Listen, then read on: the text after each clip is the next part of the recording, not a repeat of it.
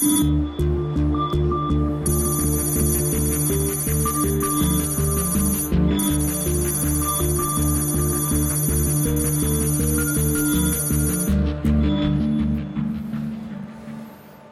Ja, ganz herzlich willkommen äh, zur Heise Show von der CeBIT 2014. Weil es in den letzten Jahren so toll gelaufen ist, haben wir uns gedacht, äh, das machen wir weiter. Mein Name ist Philipp Banse. Ja, wir sind jetzt diesmal in der Halle 9 hier beim Heisestand. Es gibt zwei Heisestände, es gibt einen großen und es gibt einen für uns. Ähm, ja, wie immer haben wir vor, hier von der CeBIT äh, jeden Tag, also bis Freitag voraussichtlich um 18 Uhr, ein bisschen zusammenzukehren, was der Tag auf der CeBIT gebracht hat, ein paar größere Trends zu beleuchten, ein paar Geräte zu zeigen, die hier unter Umständen gar nicht vorgestellt wurden. Aber ja, große Themen gibt es natürlich auch auf der CeBIT. Die werden wir hier mit Heise-Redakteuren und vielleicht auch anderen Gästen beleuchten jeden Tag, wie immer. Und auch in Zukunft immer mit dabei ist äh, Jürgen Kuri, stellvertretender Chef von Heise Online. Moin Jürgen. Moin. Und dazugestoßen zur ersten Sendung am Tag 1 ist Jan Keno Jansen. Guten Tag. Gadget Hallo. Guy von Heise. ah ja. Oder? ja. Kannst du kannst mich nennen, wie du willst. Wenn nennen, wie du willst, okay. Ähm, ja, sag mal. Äh, Erstmal was? Gute Besserung an Volker Weber. Ja, Volker Weber. Der sollte genau. eigentlich heute mit dabei sein. Äh, Nämlich auch vor, auch das Nokia-Tablet, das RT-Tablet zu zeigen, das neue. Das es noch gar nicht gibt, aber er hat schon eins in den Fingern und äh, hätte mich auch interessiert, mal drauf rumzupatschen. Aber er hat sich leider verletzt, äh, musste wieder nach Hause mit dem dicken Fuß. Deswegen gute Besserung nach Darmstadt. Äh, kommt er denn? Achso, der kommt ja jetzt die Woche dann gar nicht gar mehr nicht und das mehr äh, Ding ist auch für uns dann Genau. gestorben. Zumindest während der CeBIT. Also nicht der Volker, sondern dieses Gerät, was er dann hat. Tablet hätte er wenigstens da lassen können, oder? Ja, er war ja noch gar nicht hier. Er Ach ist ja gar so. nicht bis hierher gekommen. Ah, okay. Er hat Ja, sich gut. auf dem Weg von Darmstadt hierher verletzt. Ja, richtig. Darmstadt, gefährliches Pflaster. Ja, sollte man meinen. So, aber wahrscheinlich war es gar nicht in Darmstadt und wir tun Darmstadt total ungerecht. In jedem Fall gute Besserung, Volker Weber. Ja, äh, CeBIT eröffnet, wie immer mit großem Bomborium. Merkel war da, James Cameron war da. Nicht James Cameron, aber der englische Premierminister. Genau, David wir wissen, Cameron. David Cameron. Ähm, kam da irgendwas bei rum, was wir nochmal erwähnen sollten? Ja, bezeichnet war, was nicht rumkam sozusagen. Ne? Ähm, eigentlich haben alle äh, bei der Eröffnungsveranstaltung über Datenschutz, Privatsphäre und dass man verantwortlich mit den großen Datenmengen, mit Big Data umgehen muss. Selbst Winterkorn von VW konnte das Thema nicht ganz vermeiden. Wer es vermeiden konnte, war David Cameron. Ähm, Engländer interessiert das nicht. Zumindest wenn man Cameron sich anschaut. Äh, Die sammeln die Daten, sie haben die Daten und dann fangen sie was damit an und Datenschutz spielt keine Rolle. Zumindest wäre das eine Interpretation, die möglich wäre, wenn man sich die Rede von David Cameron zur Eröffnung anschaut. Ähm, dass das in England wirklich so ist oder in Großbritannien glaube ich jetzt nicht.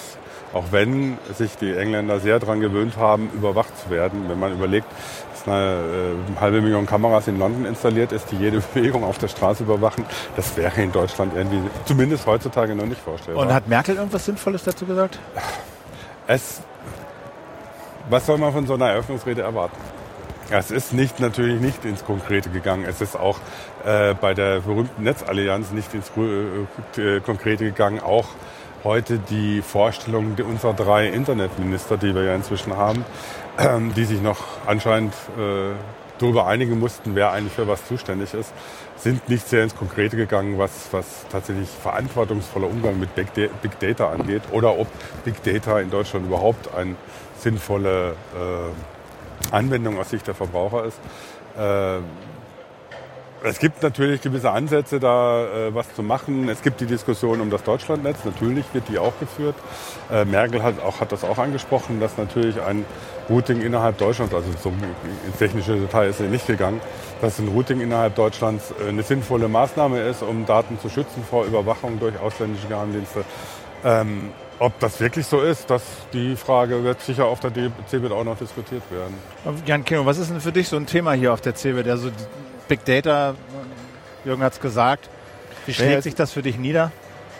Ja, wenig. Ne? Also es ist eine, ist eine Businessmesse und wie du gerade schon gesagt hast, ich bin hier Gadget-Guy, also ich interessiere mich hier vor allem für Hardware und da äh, hm, nicht so richtig viel. Ich habe heute ein paar LED-Beamer gesehen, die jetzt so endlich mal praxistauglich werden, aber äh, ist noch nicht so richtig viel. Aber ein Szene. Thema, ich meine Gadget Guy hin und her, aber viele dieser Gadgets, also Mhm. sprich zum Beispiel Bewegungstracker, äh, wie du einen hier am Arm hast, kannst du ihn ja mal da in die Ach so, Kamera ja. zeigen, dann dann sieht man das auch mal. Ich nenne nicht Äh, den Namen, aber kann man, oh, kann man hier, ich, man sieht auch, wie viel äh, Fuel-Punkte ich heute erreicht habe, nämlich drei, 2500 und das ist ganz schön viel für 18 Uhr. Wo, weil was, ich was sind viel rumgerannt Fuelpunkte? Wie setzen die das zusammen? Gut, dann muss ich den Namen noch nennen. Fuel ist äh, äh, so eine proprietäre Aktivitätseinheit von Nike, weil sie sagen halt, Kalorien ist irgendwie doof, sondern wir denken anfangen, uns ja. jetzt irgendwas aus, was man auf alle Bewegungsarten benutzen, äh, anwenden kann. Also Radfahren, Laufen, Basketball, was weiß ich, unter Wasser catchen und äh, diese Daten, damit das halt vergleichbar ist. Und ich habe jetzt eingestellt, dass ich 2500 Fuel-Punkte am Tag erreichen soll, will, damit ich irgendwie einen guten, sauberen Lebenswandel führe, keine Ahnung. Und dann kriege ich halt so eine tolle Animation, wenn ich das geschafft habe. Musst du mal da in die Kamera, Achso, ja, habe ich, äh, hab ich glaube ich gerade schon. zeigen, genau. Das ist schon, steht jetzt Goal und blinkt und Feuerwerk und so weiter.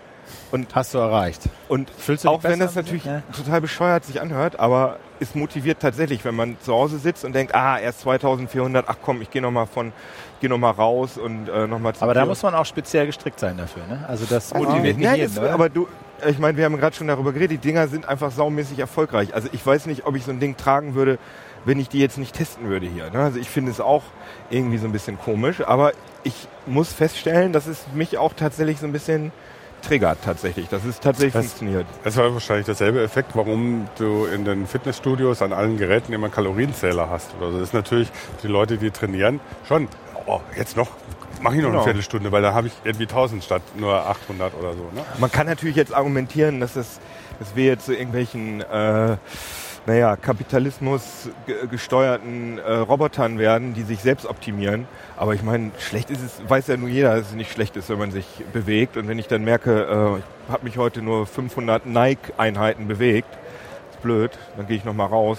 Schlimm, schlimm finde ich das jetzt nicht. Äh, Big Data war eigentlich die Überleitung Genau. auch, dass die Dinger ja quasi alles, was sie sammeln, vom Genau. Armband, vom, vom, vom, äh, vom Handgelenk, standardmäßig wahrscheinlich hochladen. Ne? Auf Genau, das ist das große, irgendwo. also genau, das ist das Ja. große Problem, dass ich keinen einzigen Aktivitätstracker kenne, äh, wo man die Daten, äh, der die Daten irgendwo lokal ablegt, sondern auch wenn ich das, äh, das Ding zum Beispiel kann ich einfach, kann ich entweder, ähm, hat hier so, ein, so eine USB-Buchse, kann, kann man das nochmal umschalten Da, hier? genau. Warte, ja. Kann man hier sehen, ist nicht ganz scharf, ja, mal, aber ich, ist USB, kann ich also ich einfach, das mal hier auf Ach so. Autofokus. Warte mal. ja, Äh, so. Wenn du es jetzt ein bisschen weghältst, ein ja. bisschen weghältst, Naja, ist egal. Man kann ja, Ja. sehen, dass es hier, äh, dass hier so ein USB-Ding ist. Das kann ich dann in den Rechner reinstecken. Aber die Daten werden über so, ein, so eine Client-Software auf jeden Fall äh, zu Nike hochgeladen. Und äh, obwohl ich sie ja eigentlich auch auf dem Rechner verwalten könnte. und das kannst du nicht verhindern. Und das kann ich nicht verhindern. Also Ah. man kann das Ding eigentlich nicht benutzen, ohne diese Cloud-Funktion zu benutzen. Ich sehe natürlich ähm, mein, mein, mein Tages, äh, meine Tagesanzeige. Dafür muss ich das Ding nicht, nicht, äh, äh, nicht ins Netz hängen. Aber um so eine Statistik zu sehen, muss ich mich auf äh, die Nike-Webseite dann danach einloggen oder in die App. Und der ganze Kram ist halt in der, in der Also Cloud sobald du gehostet. das, sobald du das mit dem Rechner per USB verbindest, Genau. Startet sich eine Client-Software, die schickt das zu dem Nike-Server.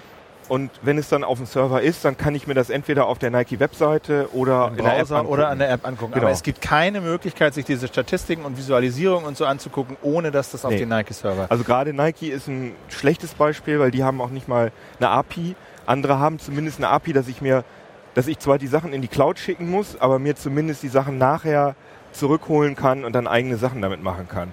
Aber es gibt, wie gesagt, keinen, also auch die Fitbit ist da ja relativ Marktführer, denke ich, glaube ich, äh, die, die haben es auch nicht. Also es muss man, die haben zwar eine API, aber die haben auch keine Offline-Funktion. Gibt es denn, gibt's denn Funktionen, wo du sagen musst, ja, diese Feature, die will man haben und das geht nur, wenn man die Daten in die Cloud hochlädt? Oder kann man einfach, könnte man auch sagen, hey, ich synchronisiere das lokal mit meinem Rechner, der macht da ein bisschen Magiesoße drüber und ich habe schöne, schöne Grafiken in meiner lokalen App, würde doch eigentlich funktionieren. Also ich würde ganz klar sagen, dass es eigentlich außer der höheren Bequemlichkeit kein Argument dafür gibt, das in die Cloud schicken zu müssen. Nike sagt natürlich, ja, aber wir, das ist ja alles anonymisi- anonymisiert. Und Nike sagt sogar, das ist ganz interessant, da habe ich mich mal mit so einem Produktentwickler unterhalten, die nutzen diese Daten dafür, um ihre Schuhe äh, zu optimieren. Die sagen zum Beispiel, die haben über diese, diese äh, Tracker-Daten zum Beispiel rausgefunden, dass viele Leute nach Einbruch der Dunkelheit draußen unterwegs sind und jetzt haben sie ihre Schuhe alle mit irgendwelchen Reflexionsstreifen versehen. So, so ein Kram halt. Das finde ich jetzt auch gar nicht so schlimm, wenn es wirklich anonymisiert ist. Aber ähm, Ja, ich vor log mich da über Anonymisierung wissen wir ja auch, diese Pseudonymisierung wissen wir ja auch, dass die Richtig, genau. nicht wirklich standhält, wenn man die kombiniert mit anderen Datenquellen. Genau, und wir achso, du wolltest das sagen? Wenn man, wenn man sich anguckt, äh, wie viele von den Freunden, die man manchmal in sozialen Netzwerken hat, dann irgendwie so einem belästigen mit irgendwelchen, ich habe eine rantastische Aktivität gestartet und einem dann sagen, ja gut, ich bin jetzt fünf Kilometer in fünf Stunden gelaufen. Das finde ich auch super. Gesagt, dann, dann ist das teilweise ja so, dass äh, nicht nur der, überhaupt das Zählen der, der Einheiten, Kalorien oder was auch immer, äh, da motiviert, sondern dass man auch erwartet, dass andere Leute eben dann einem dann sagen, ja prima, dass du das gemacht hast. Und funktioniert das bei dir? Wenn du siehst, dein Freund, Kollege, Nachbar läuft schon wieder, nee. du also, musst jetzt auch und hat schon 2300 und du hast erst 2200. Ja, und also das habe ich auch mal ausprobiert, aber äh, dann hat einer das Ding wieder mal eine Woche nicht äh, äh, verbunden und dann kann man, das ist eine Spielerei. Aber trotzdem glaube ich, ähm, dass das durchaus Problem, also im Moment finde ich es noch nicht, auch, auch noch nicht so richtig problematisch, weil die Daten sind irgendwie ziemlich profan. Das ist einfach, da ist einfach nur ein Beschleunigungssensor drin und der merkt halt, wann ich mich irgendwie bewegt habe oder so. Und das sind, gehst du, äh, Genau, oder? genau. Er kann also auch nicht mal Fahrrad fahren von, von weiß ich nicht, irgendeiner anderen Sache unterscheiden, sondern man so, sieht ja. einfach nur irgendwelche Bewegungen und das finde ich jetzt erstmal nicht so schlimm. Wenn man jetzt allerdings überlegt, dass schon Krankenkassen oder äh, ich meine auch, dass Krankenkassen schon Interesse signalisiert haben, diese Daten äh, zu benutzen, um gute von schlechten Versicherten zu unterscheiden, da fängt es dann natürlich an, gruselig zu werden. Das ist ja nur eine Frage der Zeit. Also Richtig. das ist- Ich meine, das machen, machen sie ja Mach teilweise schon, schon. ja. Also jetzt nicht über solche Daten, sondern es gibt natürlich nicht, dass du unterschiedliche Versicherungstarife hast, aber es gibt ja Krankenkassen, die haben ein Bonusprogramm, da gehst du Bonuspunkte, Genau. wenn du regelmäßig ins Fitnesscenter gehst. Musst du dir irgendwie bestätigen lassen und so.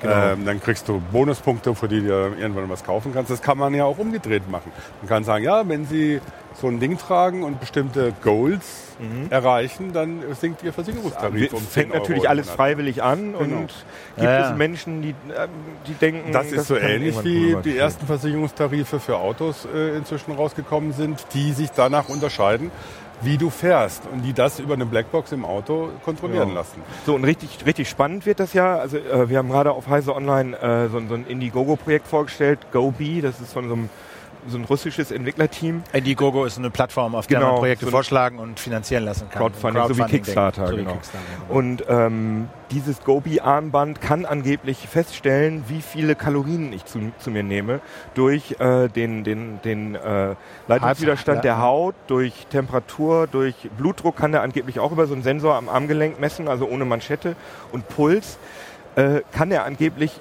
feststellen, wie viele Kalorien ich zu mir nehme. Und das ist einerseits ziemlich cool, weil ich dann natürlich sehen kann, ich habe mich zwar, ich habe nur 1500 Kalorien verbrannt, habe aber 1800 Kalorien zu mir genommen, also werde ich zunehmen oder abnehmen, sonst was. Aber das sind natürlich Daten, da wird es dann schon richtig heikel.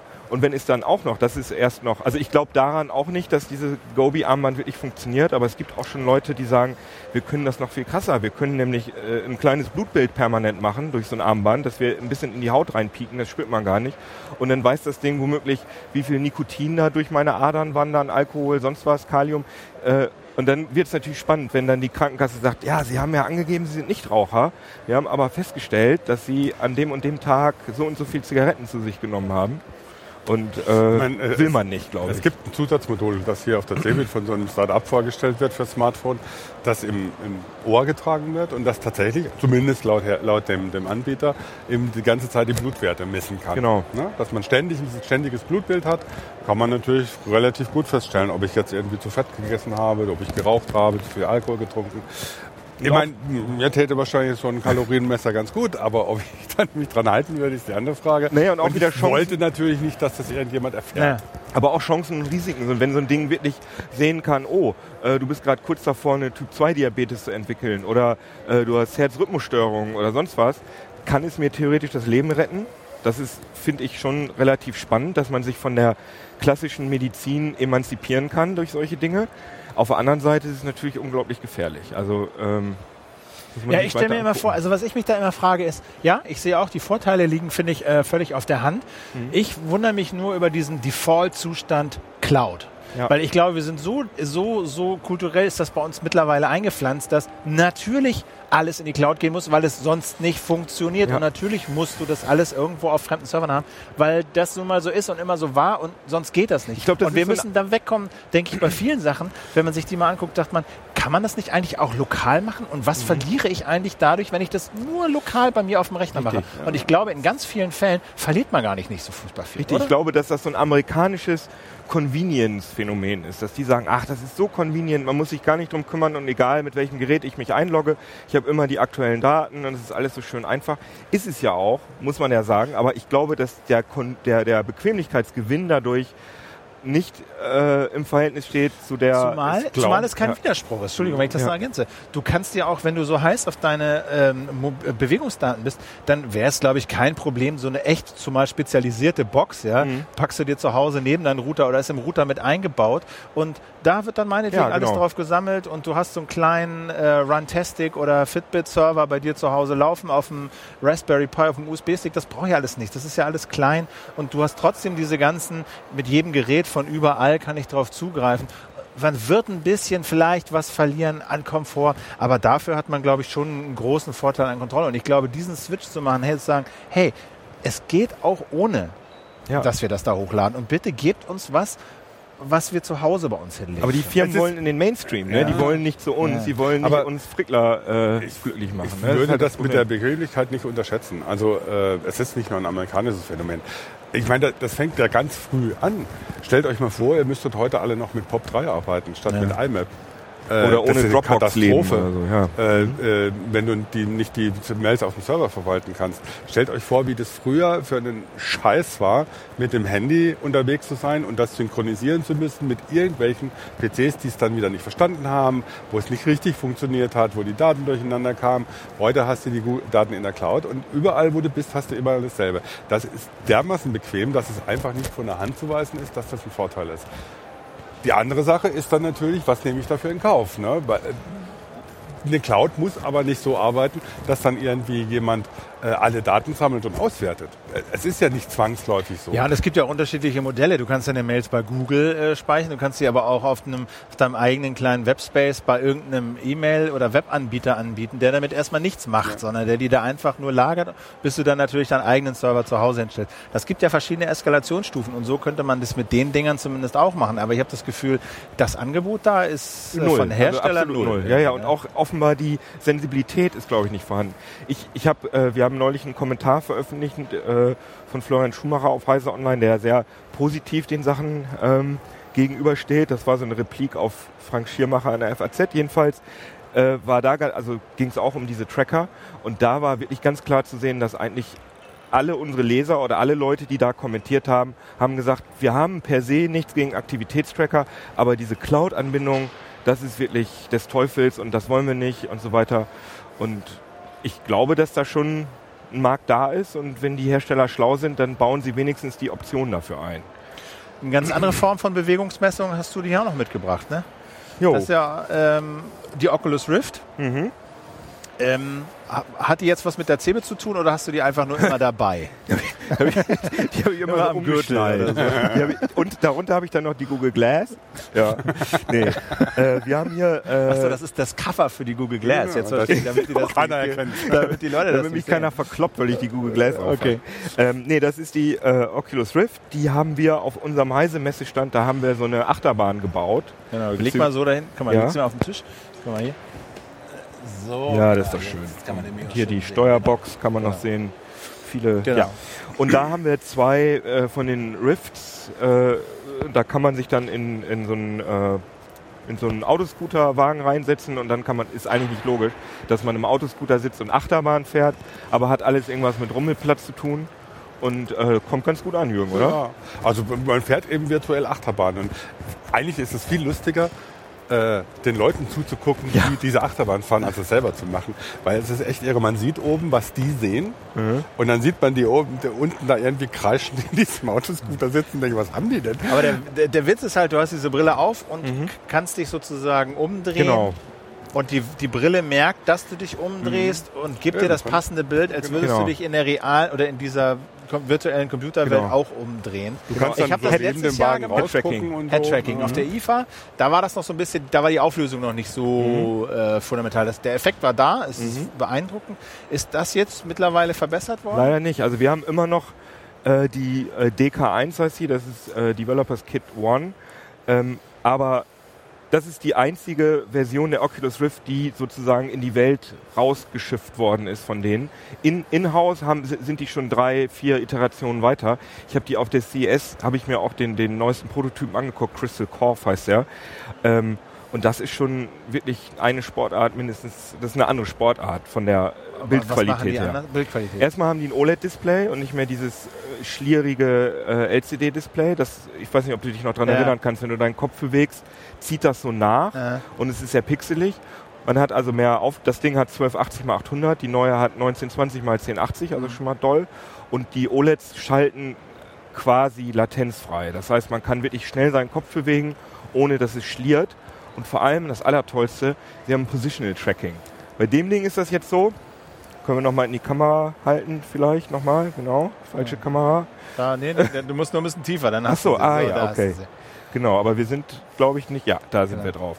Also ähm, hier vorne sind die, ähm, ist das Tracking drin und bei der aktuellen Rift ist es so, dass der sich wirklich nur rechts, links, oben, unten Drehung Also ich äh, guck hoch, kann. guck runter, guck Genau. links, guck rechts, Also- das kriegt er mit. Genau, das kriegt er mit, aber die Technik geht sozusagen davon aus, ähm, dass der Kopf wie auf so einem Stab starr äh, auf so einem, Ja. wie gesagt, dass man seinen Körper, Körper dass man die nicht Schultern bewegt. nicht bewegt Ja. und, die, die Schul äh, und, und den Körper nicht bewegt.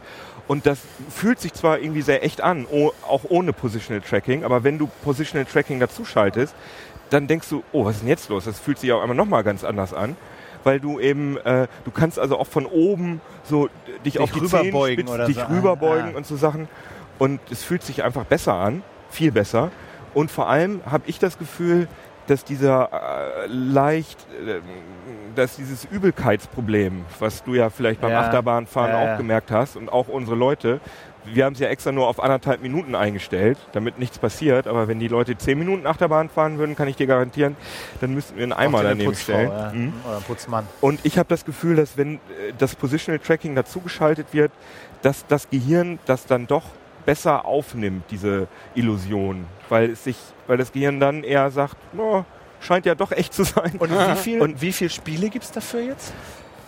Das, ähm, das ist eine schwierige Frage, weil ähm, es gibt es gibt super viele, das nennt sich Experiences, weil die Leute, weil das ja eigentlich neue Software erfordert. Also es gibt etliche Sachen, die eigentlich keine richtigen Spiele sind, sondern einfach nennt sich Experiences, zum Beispiel ein Guillo- Guillotine-Simulator, das so aus, aus der Ich-Perspektive Würde mir auch als erstes einfallen.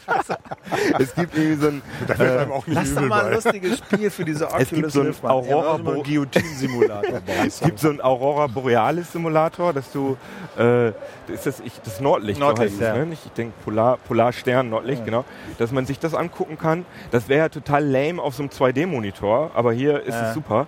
Aber äh, die, die, die äh, richtigen ähm, Premium-Spiele kommen jetzt so langsam dafür. Aber es ist, ich kann nicht mein äh, First-Person-Shooter, äh, meinen Favoriten da anstöpseln und komm ich, dann. komm ich, sag ich, sag ich dir. Das Problem ist, dass Oculus sagt, das geht alles, Ah. aber wir wollen nicht, dass ihr das macht, weil diese Spiele sind nämlich nicht für Virtual Reality programmiert und deswegen wird euch schlecht und deswegen ist das nicht die tolle Experience, die wir euch liefern wollen. Deswegen wollen wir neue Spiele dafür haben. Es gibt Ah. aber äh, einen Treiber äh, dafür, mehrere Treiber inzwischen sogar, da kannst du jedes, jedes Ego-Shooter-Spiel damit machen. Und hast du mal?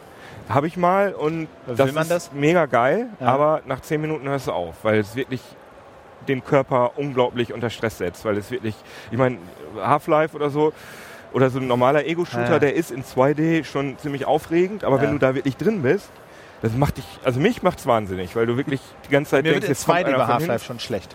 Also wenn ich vor diesem Genau. riesen Bildschirm sitze, durch, immer durch, dieses, durch dieses Laufen, durch dieses, so, äh, ja. äh, äh, also nachhaltig übel geworden. Genau, und das ist auch der Grund, warum das Ding immer noch nicht auf dem Markt ist, weil Oculus sagt, wir wollen das erst so hinkriegen, dass den Leuten nicht mehr schlecht wird, weil erst wenn wir das hinbekommen haben, hat das eine Markt. Vielleicht gar nicht schlecht, weil sonst ist das die Brille, die Kotzbrille oder so. Das wird ja immer übel und so. Das ist vielleicht. Ja, aber das Problem ist eben, dass ähm, jetzt Sony ähm, ist noch nicht hundertprozentig klar, aber sie werden wahrscheinlich auf der Game Developers Conference, die, wann, weißt du, wann die ist? Die ist jetzt demnächst. Im Mai, ne? ne? Da werden sie vermutlich eine eigene, sehr, sehr ähnliche Brille vorstellen. Und das wäre natürlich ein bisschen schade, wenn, wenn äh, Oculus, die da schon ewig dran arbeiten, wenn die dann von, Ja, dann vom Mainstream überholt werden. Oder sie werden halt aufgekauft oder so von Microsoft oder so. Ja, Ja, weißt könnte sein, könnte sein. Aber Also- ich glaube, dass 2014 da noch viel, viel passieren Und kann wird. man denn die jetzt schon kaufen im Laden? Man oder- kann dieses Developer Kit 1, hier die Version, die wir hier Ja. haben, die noch die schlecht ist, also nicht schlecht, aber äh, nicht Schon so gut wie die neue ja. Version, die kannst du dir in den USA bestellen. Äh, für wenig Geld, also 300 300 Dollar kostet die. Mit Zoll, Pipapo. Sogar, ich glaube sogar mit Porto und also ich glaube, Ah, ja. wir haben 260 Euro haben wir insgesamt bezahlt dafür und das ist schon ein Schnäppchen, finde ich, für so, ein, schlecht, ne? für so ein tolles Ding. Naja gut, aber auf der Cebit gibt es das nur auf dem Heisestand jetzt hier, oder was? Ja, also die Oculus gibt es nur auf dem Heisestand. Ich habe gerade auch heute die Augen offen gehalten, habe also auch wenig andere äh, Anwendungen in dem Gesehen, Bereich ja. gesehen, obwohl ich glaube, dass das ein großes Thema werden wird. Ja, es gibt so, es gibt so, so Versuche irgendwie. Gerade nebenan irgendwie wird das, das Berliner Stadtschloss als 3D-Modell gezeigt. Ähm, wobei man sagen muss, die, wenn man das sieht, denkt man, man ist irgendwie fünf Jahre zurückversetzt. So eine pixelige, etwas flächige äh, Anwendung mit Musik drunter gelegt. Also das kann man heute eigentlich auch schon besser. Also wundert mich, dass sowas hier überhaupt gezeigt wird. Ähm, ansonsten habe ich da jetzt auch noch nicht so einen großen Ja. Eindruck. Ähm, es gibt immer äh, so, so Geschichten, äh, wird ja immer davon auch geredet, Medizintechnik, Smart City, äh, intelligente Verkehrssteuerung und so Zeugs. Da spielen solche Simulationen eine große Rolle. Ähm, das sind aber ganz andere Kategorien. Da wird dann versucht, eben über die Simulation eben zum Beispiel eine Verkehrssteuerung zu realisieren oder über Simulationen von Operationen äh, Leute auszubilden und so Geschichten. Das ist aber natürlich keine, keine Consumer-Geschichte. Das ist äh, so Profi-Anwendung für bestimmte Technikbereiche. Gibt es denn noch irgendwie Termine, Vorstellungen, Gerätevorstellungen hier auf der Cebit, auf die man sich freut, auf die man gespannt wartet?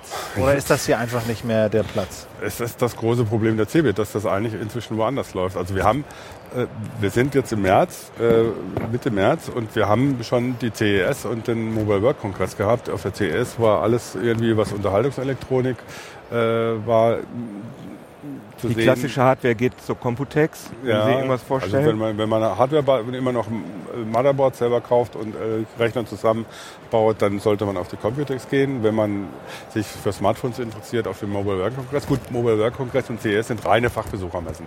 Das heißt, nicht nur sind nur Fachbesucher erwünscht, man kommt auch nur rein, wenn man Fachbesucher ist. Aber da werden halt so die Themen gesetzt. Ne? Ähm, 4K, das war die CES, wo da äh, Geschichten gemacht wurden, auch im Prinzip äh, mit der, mit der Keynote, Eröffnungskeynote für die CES von dem Audi-Chef, äh, wurde auch dann natürlich das Thema vernetzte Autos gesetzt, was hier auch eine Rolle spielt, mit Winterkorn, der die Eröffnungsrede gehalten hat. Ähm, Seltsamerweise sind die vernetzten Autos aber hier nicht zu sehen. Auf der CES waren sie schon ein bisschen mehr zu sehen. Ähm, und der Mobile World Kongress nimmt natürlich die ganze, was die ganze Smartphone-Tablet-Geschichte ist, äh, der, der CBD-Thema weg. Vielleicht wäre vor fünf Jahren das Samsung S5 noch hier vorgestellt worden. Jetzt wird es natürlich in Barcelona gezeigt erstmal. Dafür fahren hier draußen die Elektroautos rum. Hast du schon gesehen, Ja. die dich überall hinchauffieren für umsonst? Das ist ganz, ja, aber naja. Okay, haben wir es für heute? Haben wir es für heute? Haben wir es für heute. Ähm, morgen gibt es 3D-Drucker. 3D-Druck. Äh, da haben wir hoffentlich ein Gerät hier. Auf jeden Fall einen Menschen. Ob wir auch das Gerät haben, müssen wir mal sehen. Was zu zeigen werden wir zum 3D-Druck bestimmt haben. Mal schauen, welche Geräte wir kriegen. Ja. Gut. Jan Kino Jansen, vielen Dank fürs Kommen. Jo, kein Problem. Vielen Dank für die Mitbringsel. Äh, Jürgen, ganz herzlichen Dank. Wir sehen uns morgen wieder, äh, wenn Sie mögen, 18 Uhr live auf heise.de. Und ich stelle das Video jetzt gleich noch in den YouTube-Kanal von Heise. Da gibt es das dann äh, hoffentlich auch gleich zu sehen, natürlich dann morgen auch zu sehen. Mein Name ist Philipp Bansig, danke fürs Gucken. Äh, wir sehen uns morgen, wenn Sie mögen, 18 Uhr auf heise.de von der CeBIT, die Heise Show sagt. Danke und tschüss, bis dann. Tschüss. Ciao.